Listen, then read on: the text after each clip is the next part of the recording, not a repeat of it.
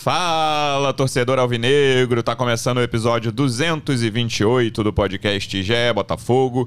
Eu sou o Luciano Melo.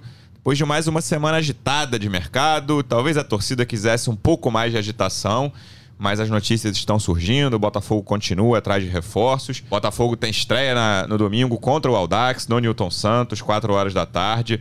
Vamos ver certinho qual time irá a campo. E vamos falar muito de mercado e menos desse jogo, que a gente ainda não sabe qual vai ser a escalação. Só a gente sabe que não vai ser o time principal do Botafogo. Estou recebendo aqui um dos repórteres que cobrem o dia a dia do Botafogo no GE. Como é que você está, Sérgio Santana? Seja bem-vindo. Fala, Luciano. Fala, Dep. É, pessoal que está nos ouvindo, bom dia, boa tarde, boa noite. Prazer estar aqui, segundo episódio que eu participo. É, finalmente uma semana agitada aí pro, pro torcedor. Acho que o mínimo que o torcedor merece nesse período é, são especulações, rumores, coisa que o. Semana passada tu ficou falando que ia ter pouca coisa, que esse início de ano não ia contratar muita gente. Você falou isso aqui semana passada. É, mas aí o Botafogo é uma caixinha de surpresa, né, cara? Do nada o, o patrão ficou maluco e. Nem tanto também, né? É, é, mas pelo, do jeito que tava, cara, isso aqui já é uma, uma maluquicezinha de leve. Recebendo por aqui também representante do Botafogo no projeto A Voz da Torcida, do canal Setor Visitante no YouTube. Como é que você tá, Pedro Depp? Seja bem-vindo. Fala aí, Luciano. Fala, Sérgio. Alô, torcedor alvinegro. Pois é, nessa expectativa aí é, de ver quem o Botafogo vai anunciar, né? Ontem o site do GE já trouxe algumas especulações, né? Alguns jogadores que podem assinar com o Botafogo. É o que o torcedor esperava, né? O Botafogo estava bem parado aí nesse início de temporada, mas agora parece que o mercado esquentou. É isso. Então vamos lá, Sérgio. É, o lateral direito ainda é a grande questão do Botafogo. Acho que é quase unânime essa opinião. Vai ter gente que acha que talvez seja a ponta direita, alguém que ainda quer o grande meia de criação. Mas a lateral, o Botafogo procura um titular no mercado. E a principal novidade em relação à semana passada foi que o Murilo foi descartado, né? O Anderlecht só queria vender o jogador. E hoje me parece, me corrija se eu estiver errado, que as atenções do Botafogo estão voltadas para o uruguaio Giovanni Gonzalez, que a gente sobre o quem a gente já comentou na semana passada, joga no Mallorca, ele quer jogar no Botafogo. Como é que tá isso? Tem mais alguém em mente ou o Giovanni Gonzalez nesse momento é plano A, B e C para lateral direita? É, isso aí mesmo. É mais ou menos essa situação. O o Giovanni Gonzalez hoje é o plano A, plano B e plano C do Botafogo. A diretoria até chegou a cogitar nomes caso é, a negociação com o Murilo, que aconteceu, né, e o Giovanni falhassem, só que esses nomes acabaram não sendo aprovados pelo, pelo departamento de scout, pelo crivo do Luiz Castro. Então hoje a gente pode dizer assim que o Giovanni Gonzalez é o, é o único nome assim na disputa. Se acabar não dando certo, vai ter que passar por todo esse claro. processo novamente de ah, vamos buscar um nome, o Luiz Castro aprovar, o scout aprovar. Hoje o nome avançado mesmo é só o do, o do, o do, do, do, o do Giovanni Gonzalez, porque tem toda essa questão financeira do Botafogo não querer é, investir dinheiro de transferência, etc. E algo que o Botafogo, que a diretoria gostou, é o fato dele querer jogar no clube. Chegou pro presidente do Mallorca e falou: Cara, eu quero sair, quero jogar no Botafogo. Vocês me prometeram que se, se surgisse uma proposta concreta, vocês me liberariam. Surgiu, eu quero ir, eu gostei, e vocês não estão me liberando. Ele até ameaçou é, não treinar, não participar de treino. Mas, assim, é uma força que o jogador. É o que o jogador pode fazer para tentar uhum. sair, né? O Botafogo gostou disso e, e, assim, o Botafogo, assim, bastidor tava desesperançoso que a negociação fosse. não fosse acontecer também. Mas com essa força aí que o Giovanni tá fazendo, eles voltaram a, a carga. Então essa semana aí o Botafogo vai, vai meio que fazer um vai ou racha aí com o Mallorca. Uhum. Mallorca, olha só, o, jogador quer, a gente já tá em um acordo salarial com o jogador, o jogador não tá jogando aí porque o Mafio, que é o titular, tá voltando a, a, a, atuar depois da lesão. E o cara tá parado aí, jogador de seleção, já jogou Copa América, só não foi pra Copa porque tava parado. Ou vai ou racha, vocês vão ou não vão? Então essa vontade de jogador é, é, é, é boa pro Botafogo. Esse acho que é um primeiro passo, né, Depp? Claro que o cara precisa jogar, entrar em campo, jogar bem. Mas quando chega esse tipo de, de, notícia, a torcida curte, né? Um cara que quer estar no Botafogo, não adianta nada querer estar no Botafogo e jogar mal com a camisa do Botafogo mas é um primeiro passo ainda mais numa posição que tem sido problemática nas últimas temporadas e nesse início de 2023 me parece a posição mais carente do elenco do, do elenco alvinegro. É uma das, né? Mas com certeza o Botafogo tem que atacar essa posição aí de lateral direito, porque né, com o Rafael a gente enfim, apesar de ter essa expectativa de que ele possa ser o titular, é, tem, vai ter sempre essa, esse ponto de interrogação com relação à questão física dele. O Daniel Borges, eu acho que já para o estágio que o Botafogo tá, para os objetivos do Botafogo na temporada, já não é um lateral nem para compor o elenco, né? Não que não seja um jogador de Série A, beleza, mas não um jogador para estar tá ali disputando o G6. E a gente fica aí nessa expectativa do, do lateral uruguaio, né? Assim, é bem legal ver as especulações do Botafogo hoje em dia, né? É, antigamente seria um lateral do, sei lá, do Tom Bense, uhum. e aí seria uma dificuldade para trazer. Agora a gente está tentando buscar esse uruguaio que já fez parte da seleção é, uruguaia, inclusive é, algumas vezes é, pelo Penarol, né? Disputou competições sul-americanas, então tá acostumado, tem essa, pode trazer também essa experiência, né? Que, que o elenco do Botafogo talvez não tenha dessas competições sul-americanas, então acho que agregaria bastante se o Botafogo conseguir trazer o Giovanni Gonçalves. Não conheço, né? Obviamente o torcedor do Botafogo não sei se viu muitas vezes ele jogar, mas é uma contratação que você olha os números, você vê a carreira e ela faz sentido. Vamos lá, fiquei curioso. Eu já te fiz essa pergunta outras vezes. Você falou que é uma das mais carentes. Tirando a lateral direita, quais são as mais carentes, na sua opinião, Depp? Ah, é o ponta direita, né? O reserva para o Tiquinho e um reserva para o Marçal, né? A gente vê algumas especulações aí do, do reserva do Tiquinho, né? De para ponta direita, o GE trouxe ontem também. Agora, eu estou esperando qual vai ser a do reserva do Marçal, porque acho que também com o Hugo é, o Botafogo não estaria muito bem servido por ali. É. É, mas aí são mais para reservas, né? Eu acho que a lateral com a ponta também, a ponta direita, são duas questões de titulares, né? Ainda que assim, acho muito necessário que chegue um, um atacante, um centroavante e um lateral esquerdo. Quando a gente, a gente foi jogar contra o Palmeiras, aí já não tinha nem o Cuesta nem o Marçal. Pô, foi ali um, foi. Verdade. uma agonia. Né? Quando você não tem, se você porventura não tivesse o Tiquinho, também seria desesperador. E, aliás, o Tiquinho no ano passado já estava muito desgastado, porque ele era meio que obrigado a jogar os Jogava 90 quase sempre desde jogos, que ele voltou. Uhum. Né? Então, assim, teve uma sequência ali que na fase final, você já vê que o Tiquinho já não estava 100%. Então, assim, é muito importante, ainda mais nesse ano disputando três competições, né? Porque ano passado, basicamente, ele jogou só o brasileiro. Ele tomou um passeio ali do América Mineiro na Copa do Brasil, nem viu a Copa do Brasil direito. Então, assim, esse ano com Sul-Americana, e a Sul-Americana com fase de grupos, coisa que o Botafoguense ainda não está acostumado. Quando a gente jogou a última vez, é, ainda era aquele esquema de mata-mata. Né? Então, assim, é fase de grupos. É, Copa do Brasil, começando desde o início, né? A gente não vai começar das oitavas, então você precisa ter esse elenco é, bem qualificado. Né?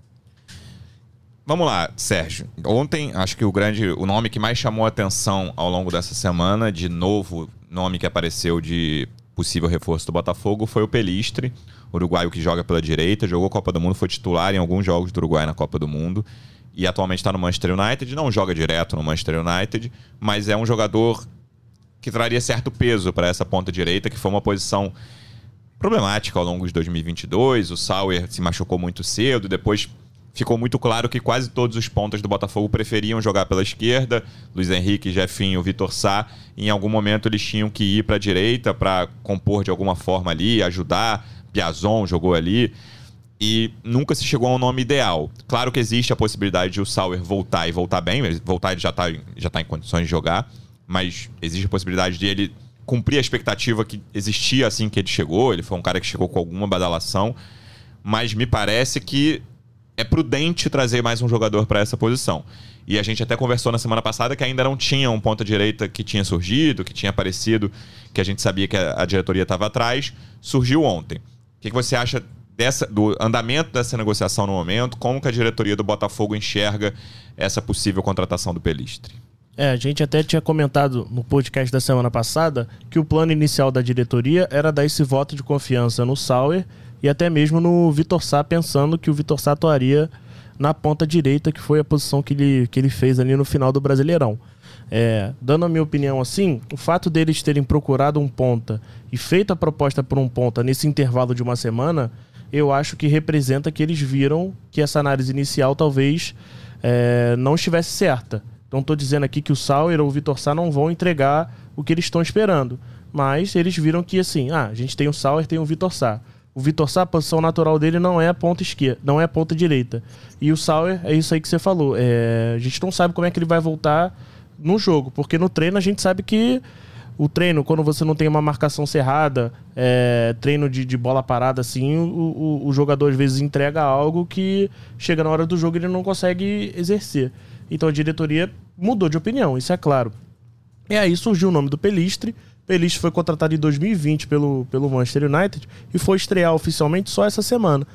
É, eles viram que é um nome que não tem espaço lá, lá na Inglaterra. Chegou a ser emprestado para o Alavés por, do, por duas temporadas lá, mas jogou a maioria das vezes como reserva. Revelado pelo Penharol, né? Foi revelado pelo Penharol, é da, é da mesma geração ali do Darwin Nunes. O Darwin subiu primeiro que ele pro time profissional, mas chegaram a jogar juntos na base. É, mas na Europa, sim, a, a, a, a trajetória dele na Europa é bem fraca chegou a, chegou a jogar a Copa do Mundo porque ele taticamente era muito importante para o time. Mas, assim, em termos de número, é muito fraco. Isso aí não tem como negar. Então o Botafogo viu que ele na base sempre foi muito promissor, tanto que ele e Darwin ali é, eram os nomes do, do, do Penharol na base. O Botafogo viu que tem essa chance de, de, de ter um negócio. Porque o, no Manchester ele não vai ter espaço. Ele estreou na Copa da Liga, que para os ingleses é como se fosse o, o, o, carioca deles, eles dão o mesmo valor que, ele, que aqui a gente dá pro carioca. Jogou 20 minutos com o time B do United, então ele era o reserva do reserva e ainda conseguiu dar uma assistência. Então, assim, o Botafogo está tentando. O empresário do, do Pelistre, Pelistre é agenciado pela maior empresa é, uruguaia. É, os empresários dele são fortes aqui na, na, na América do Sul. Tem uma reunião marcada ainda para essa semana, já tiveram uma reunião mas vão ter outra reunião essa semana ainda é, para tentar desenrolar essa questão. Que eles gostaram da, da ideia do Botafogo, só que a prioridade inicial do Manchester é que ele fique na Europa para ele tentar se acostumar ao jogo europeu. Só que aí a gente vê essa, essa esse último desempenho dele aí no Alavés que não foi muito animador. Então tem essa questão aí. Pelistre jogou dois dos três. Ele jogou as três partidas do Uruguai na Copa, mas em duas delas foi titular, só não foi titular contra Portugal foi titular contra Coreia do Sul e Gana. Coreia do Sul, por exemplo, abri aqui a, a escalação, meio, de um meio para frente, eram jogadores bem badalados, né? Vecino, Bentancur, Valverde, Pelistre, Soares e Darwin Nunes no ataque. Era essa escalação do, do Uruguai que começou a Copa, foi um jogo até feio, 0 a 0 E depois ele volta para o último jogo que, em que o Uruguai, Uruguai venceu o Gana 2 a 0 esteve no banco com, na derrota para Portugal.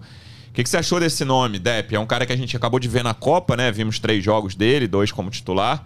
Mas fora isso, a gente tem né, pouca informação. Hoje tem muito vídeo, a gente recebe análises, fios no Twitter sobre jogadores que a gente pouco viu na vida.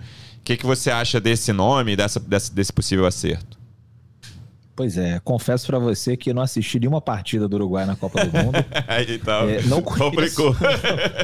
não conheço, mas óbvio, quando, quando chega a, a notícia, né, a gente vai procurar, a gente vai pesquisar, né, e, e realmente, como o Sérgio falou, é um atacante muito promissor, né? Eu vi alguns lances dele, inclusive nas eliminatórias, dando uma assistência para um gol do Arrascaeta, uma jogada muito bonita, individual, mas não teve muito sucesso no, no futebol europeu, né? Nem no Manchester, nem no, no Alavés. Então, assim, é uma aposta, mas é uma aposta de luxo, né? Não é mais o Joãozinho que vem ali do, do da Série B, da Série C. É um jogador do Manchester United, que ontem, inclusive, deu uma assistência. Eu vi o gol é, acho que foi do, do, Rashford, né? E foi realmente foi um passe muito bonito do, do, do mas não conheço. É, a, a, grande questão, assim, que o torcedor do Botafogo fica mais tranquilo é que hoje em dia ele confia nesse departamento de análise de mercado, né? Confia nos scouts do Botafogo. O Botafogo investiu pesado nisso. Então, assim, se você for pegar o saldo das contratações, todas as contratações que o Botafogo fez até agora, é positivo. Né? Então, assim, o trabalho vem sendo bem feito e quando um jogador que ele é especulado e o torcedor do Botafogo não conhece, a gente já não fica mais com o pé atrás como era na época né, do, dos amadores. Então, assim, é, acho que é, passou com certeza por uma análise muito criteriosa da nossa comissão técnica e do nosso departamento de, de análise de mercado.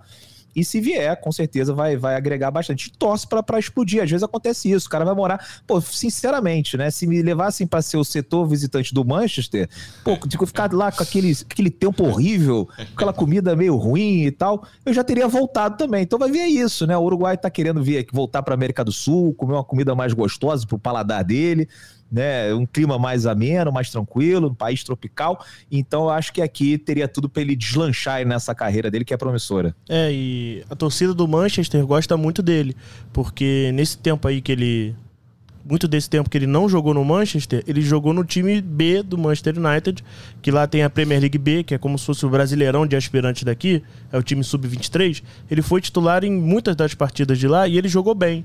Então a torcida do Manchester adora ele, acha que ele tem que ter chance, né? É que agora lá no Manchester surgiu o Garnacho, né, que é o argentino lá que tá arrancando o suspiro lá da torcida. Só que antes do Garnacho, a torcida pedia muito, muito que o que o Pelistre recebesse chance no time profissional. O Ten Hag até era criticado porque nem relacionava o Pelistre pro banco. E isso aí às vezes até anima, porque o torcedor fanático do United acompanha tudo, né? Do profissional até o sub-15. E o setor visitante do United. O setor visitante do United. É. Pô, já tomei problema com o setor visitante do United agora. e... Pedro Depp out, ele vão a faixa pro estádio. Aí, o, o, se você até pesquisar o nome Pelistre no, no, no Twitter, é muita gente pedindo pro United não emprestá-lo, continuar.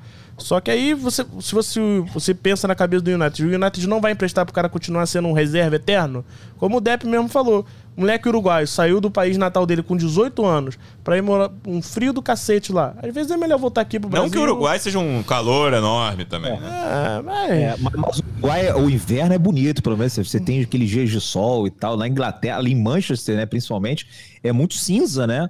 É, enfim, tem gosto para tudo, né? Tem gente que gosta, se adapta fácil e rápido, mas eu imagino que para um garoto de 18 anos, como o Sérgio vinha falando, é, Manchester não deve ser a cidade mais tranquila, né? Se fosse.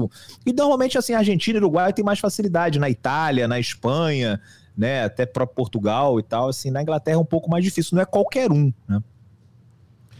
Outras posições, Sérgio. A gente falou de lateral direita, a gente falou de ponta direita que são as posições né, mais carentes, aí eu acho as duas porque precisam de titulares. A gente, a gente pode pensar no Sauer, mas na minha cabeça essas duas posições precisam de titulares.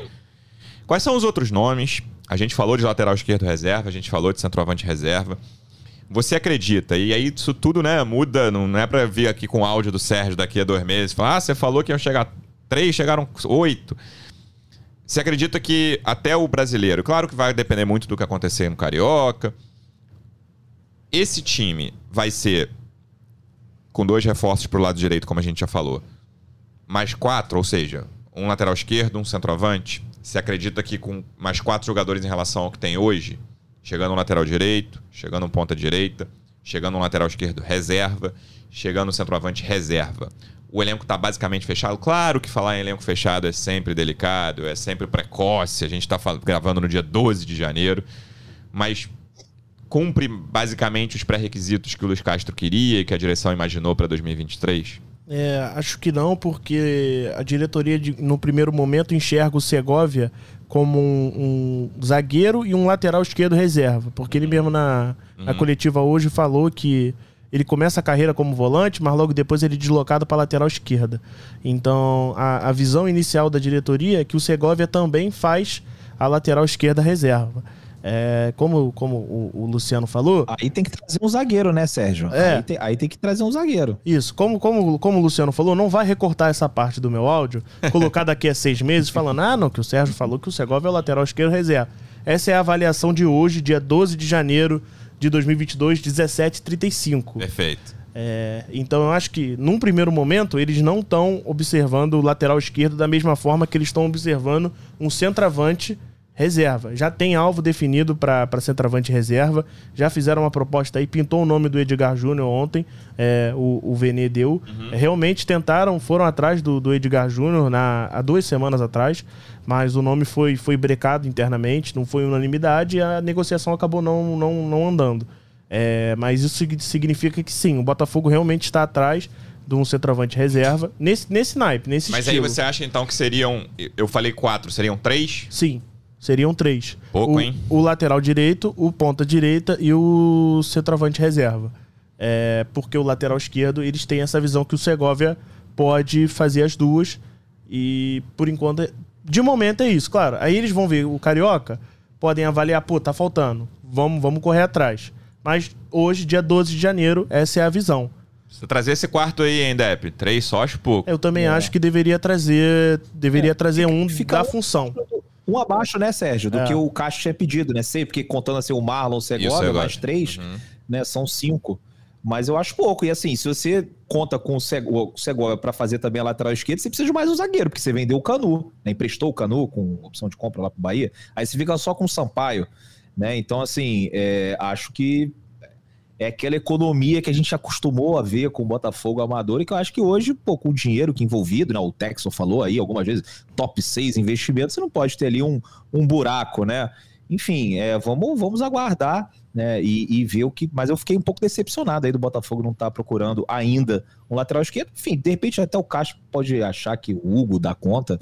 Eu, pelos últimos anos que a gente acompanhou aqui, né, não acredito, mas vamos ver. É, acho que com, com os primeiros jogos, né, como o Castro anunciou hoje, que é quinta-feira, o, o, time B do Botafogo vai jogar os jogos de meio da semana do Carioca e o time, o time A do Botafogo, desculpa, tá vai jogar. Tá furando o meu roteiro aqui, cara. Foi mal.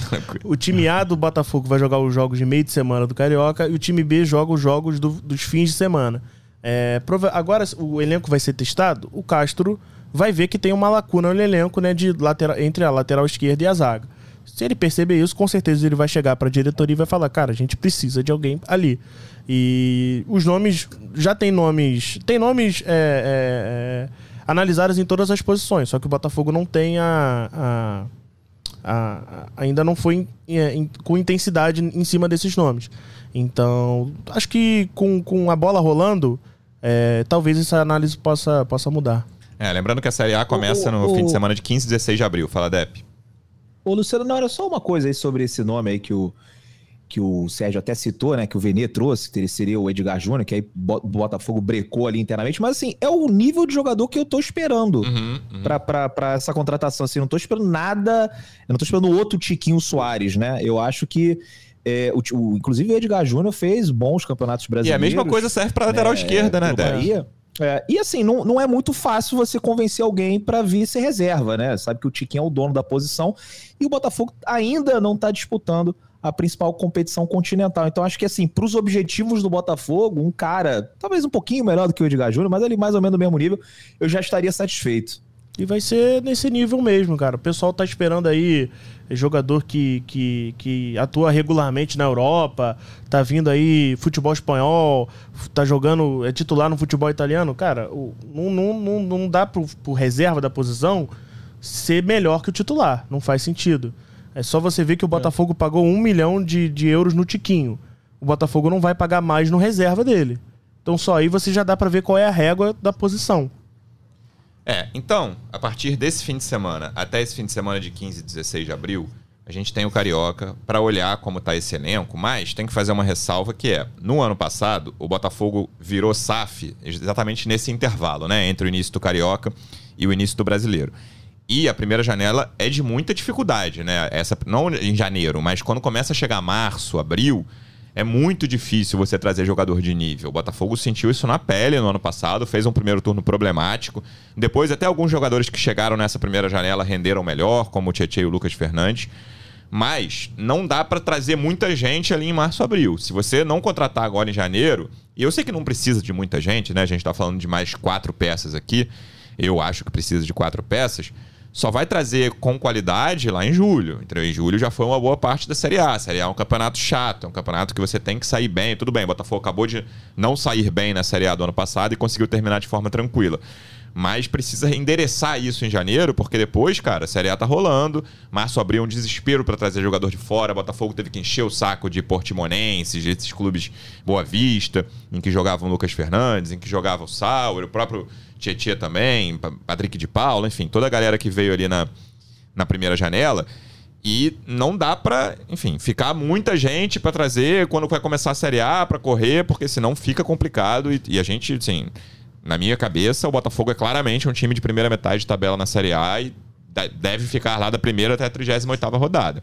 Não tem que ficar muito de graça. E eu sei que a diretoria não está de graça, a comissão técnica não está de graça, mas precisa endereçar logo esses problemas. E aí vamos falar do Carioca, Sérgio. O que, que o Luiz Castro falou na coletiva de hoje sobre alternar times que você já deu spoiler? É, como a pré-temporada nos Estados Unidos foi cancelada, porque pelas, pelas regras da FERJ, o, um clube não pode. O clube é obrigado a usar não pode usar time reserva a partir da quarta rodada, o Botafogo vai alternar é, os times nessa primeira parte do, do Carioca.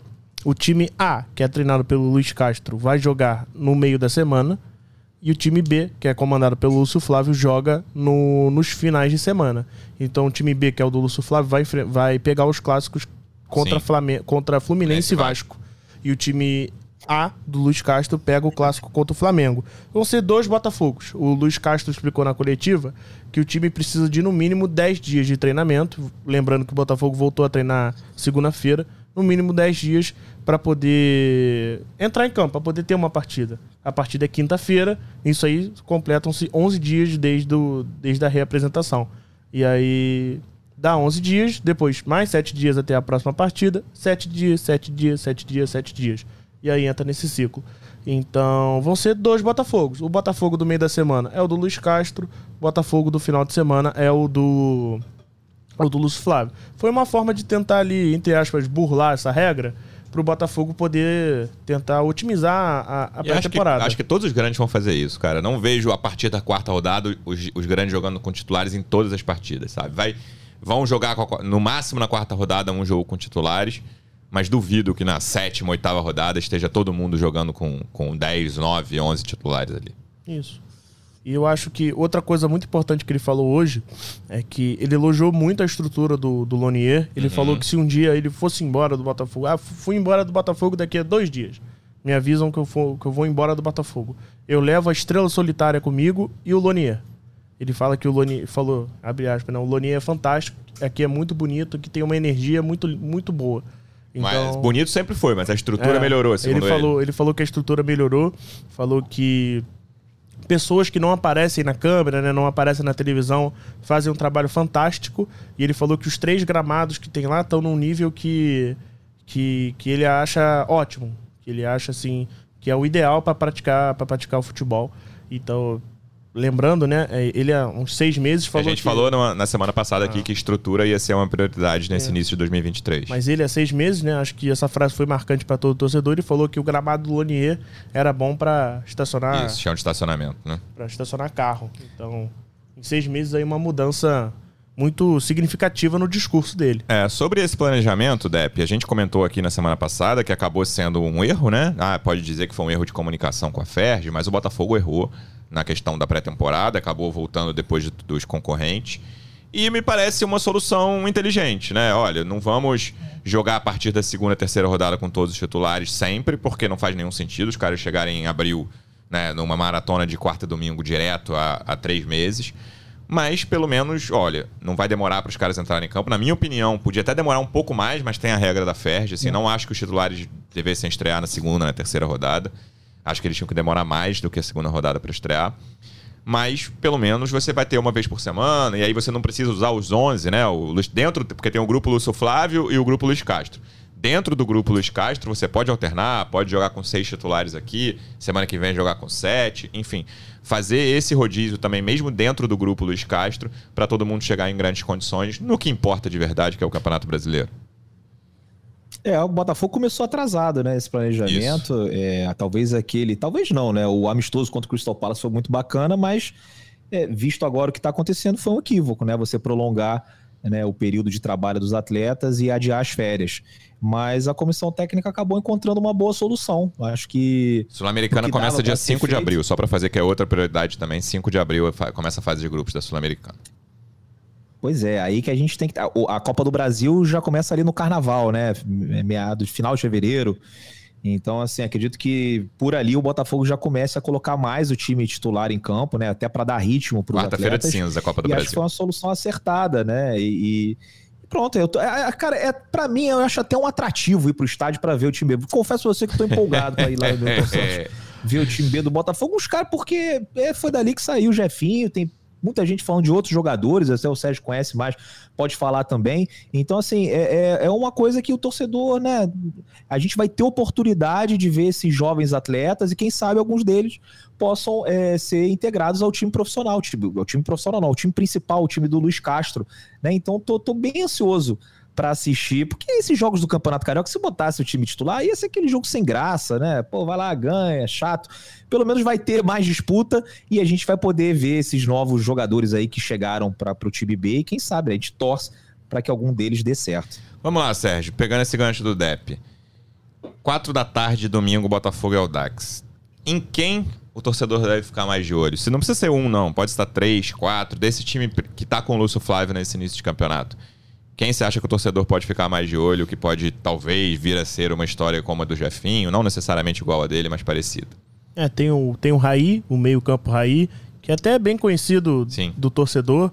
Uh, ano passado foi um dos melhores jogadores da Copinha, o Botafogo foi eliminado nas quartas de final. É, ele ele está sendo bem elogiado ali internamente, a tendência é que seja titular. É aquele meio-campo clássico, camisa 10, que hoje até, é até raro né, de, de, de ser criado nas categorias de base, porque hoje o futebol é muito. O jogador hoje é, é mais criado para defender do que para atacar. Então ele é aquele canhotinho clássico, toca bem a bola, é, cruza bem e não, e não defende. Ele sem bola não faz nada, mas ele toca, toca bem a bola. Então tem o Raí, a gente tem. O, Janderson não vai jogar esse jogo ainda, porque ele tá, tá se recuperando de uma lesão, mas ele deve voltar ali pela terceira, quarta rodada. Mas tem o Janderson, não sei se o pessoal vai lembrar, mas ele fez um hat-trick num, num jogo treino que o Botafogo transmitiu, que a Botafogo TV transmitiu no final do ano passado. Ele veio do Bahia de, de Feira de Santana. Ele era um dos artilheiros da Série D. O Botafogo contratou para o time sub-23 e ele continuou fazendo os gols que ele estava tá fazendo na Série D continuou fazendo no, no time sub-23. Ele vai perder essa primeira rodada, mas é um nome que, que o pessoal tem que ficar de, de olho ali. E eles, assim, um nome que já é conhecido aí de, de todo mundo, o Romildo barra Del Piage, uhum. que fez gol no profissional, foi, foi o, o, o cara que fez o gol para pro começo da arrancada da, da Série B né? contra Confiança, fez um gol importante Estreia contra do Anderson. o Goiás ano passado. É um cara que que o Luiz Castro gosta bastante dele. Eu até fiquei surpreendido que ele foi, que ele desceu pro time B, porque o Luiz Castro sempre elogiou muito e internamente também sempre elogiou muito. Então tem ali o, o, o Del Piage. E sim. Você me pegou de surpresa, cara. tá bom, pô. Você Fez uma lista razoável. Você me pegou de surpresa. Tem Eu algum que, que... O, o Raí e o Janderson, acho que são os dois nomes que despontam com, com mais destaque. Tem alguém que você, você esteja lendo nos grupos de WhatsApp, nas redes sociais que o Sérgio não tenha citado, Depp? Não, eu realmente não conheço muito. Tem aquele Caio, né? Que acho que vem do Volta Redonda. É, tem o, é, o, é... o Caio Vitor. É, é Caio Vitor, o nome é. dele? É, o, esse cara vem bem falado, né? O jogador. Enfim, também não conheço muito esses caras do, do Sub-23. Perguntando se você tá lendo o nome de alguém. É. Tem que ver o profissional, tem que ver um monte de coisa. Por isso que eu tô ansioso para chegar lá, vou com o meu caderninho, né? Com a foto do jogador do lado também, para saber quem é quem. A numeração. Velha guarda. E, e, e, vai ser bem bacana. Mas o, quem falava, falava muito também no ano passado, o Sérgio falou, né? O Janderson, né? Que, que fez muitos gols. O Botafogo também pegou, acho que num time pequeno aí do, do, do é, Nordeste. Foi do, Agora já não lembro. do Bahia de Feira. Veio. Bahia de Feira de Santana.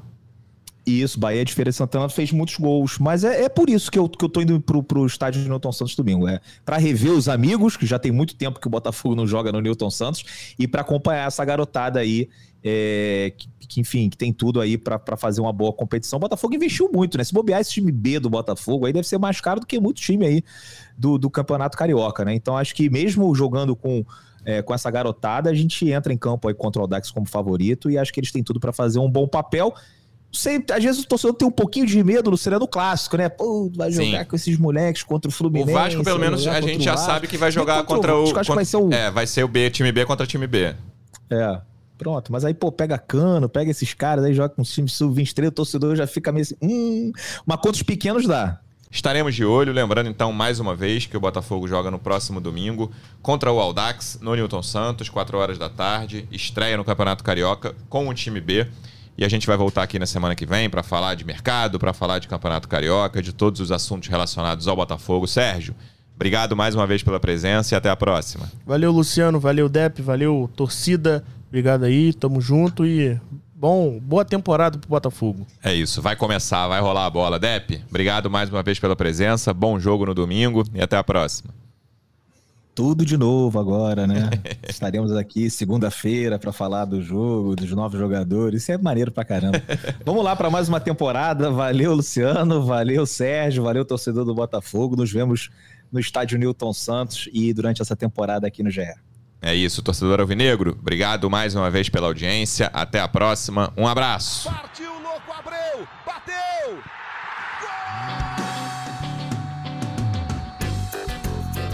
Gol! Podcast sabe de quem? Do Botafogo! Do alvinegro, do glorioso. É o GE Botafogo.